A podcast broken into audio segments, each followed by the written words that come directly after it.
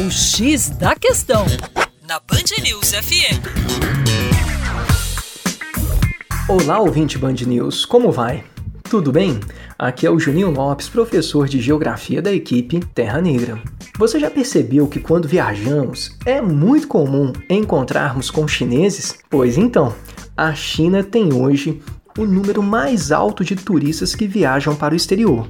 Os visitantes chineses ocupam o primeiro lugar no mundo em despesas, gastando cerca de 170 bilhões de dólares por ano durante as suas viagens. Entre os destinos mais populares estão França, Coreia do Sul, Estados Unidos e Tailândia. Agora, a questão é a seguinte: como esse número significativo de turistas se relaciona com a história econômica chinesa?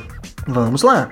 O crescimento do número de turistas chineses tem uma relação direta com a ascensão da classe média neste país. E esta ascensão só foi possível após o ano de 78, quando o Partido Comunista Chinês, que está no poder até hoje, permitiu a entrada de empresas privadas e, consequentemente, do sistema capitalista no país.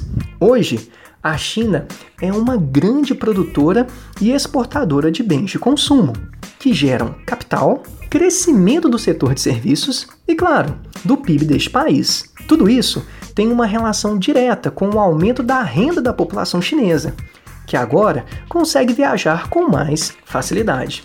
É isso aí. Para mais acesse educaçãoforadacaixa.com.